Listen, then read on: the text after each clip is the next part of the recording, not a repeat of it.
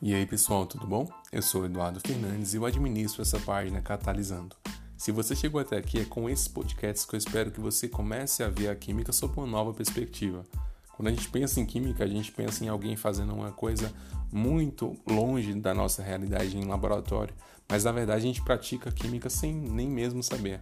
Bom, eu quero mostrar isso para vocês, como é que a química está presente no nosso cotidiano, como é que a gente aplica alguns conhecimentos químicos no nosso dia a dia e também como a química esteve presente ao longo da história, contextualizando ela com alguns acontecimentos bem marcantes, como por exemplo as guerras mundiais, Guerra Fria, crise de 1929, é, Guerra do Vietnã, a peste negra, enfim, vários outros acontecimentos marcantes. Beleza? Eu espero muito que vocês gostem e até os próximos episódios.